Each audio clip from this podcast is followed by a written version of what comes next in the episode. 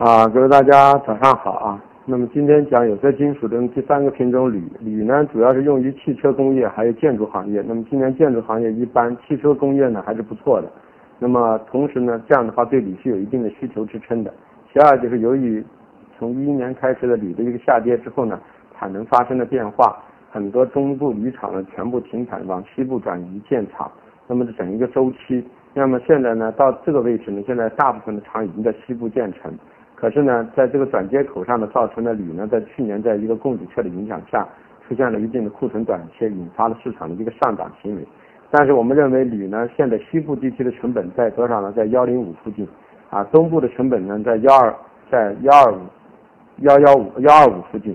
那么反过来，现在的价格呢是在一万四附近，所以我们认为，不管是东部也好，西部也好，利润都很大。当然，我们认为今年铝呢可能也不太会就会暴跌，但是呢，铝厂在这么，我们认为即使氧化铝的价格上升，也会对市场形成很大的一个诱惑性，所以我们认为后期铝呢会出现大量的库存从西部地区增制过来啊运过来，像这样的话，我们认为呢会在三月份呢到四月份呢形成一个强大的一个压制性，那么在需求还不是说特别好的情况下。虽然四月份进入铝的一个金属和金属这个需求季节，但是在这样的情况下，干大量的铝的那个库存会增加之后，也会对市场形成卖压，所以我们认为短期之内呢，价格呢是有压制的。所以说，从本周的角度是有色金属是偏上，那么铝也是偏上。所以铜和锌我们昨天给大家建议都是逢回调呢啊背靠支撑去做短多，但铝呢我们没有建议大家去做多啊，主要是考虑到铝的基本面来说，可能还是有一定压制。那么在这个位置呢，如果从本周的角度来说，你做短多也可以。那么背靠的幺三八、幺三九去做多，那么压力位呢可能在幺四二到幺四左右。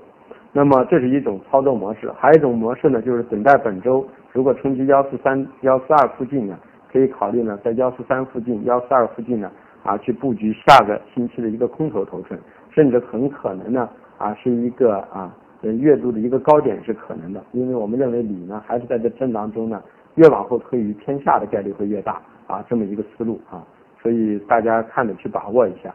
呃，今天的铝的价格呢，我们认为压力位是幺四幺二零、幺三九幺零，支撑位幺三八三零、幺三六三零啊，已经冲到了我们的最高价了，可能会在这有压制。但是这个有压制之后，我们还是认为呢，回调去做短，今明两天的回调做短多。但是呢，做长一点的最好是背靠幺四二、幺四四左右呢，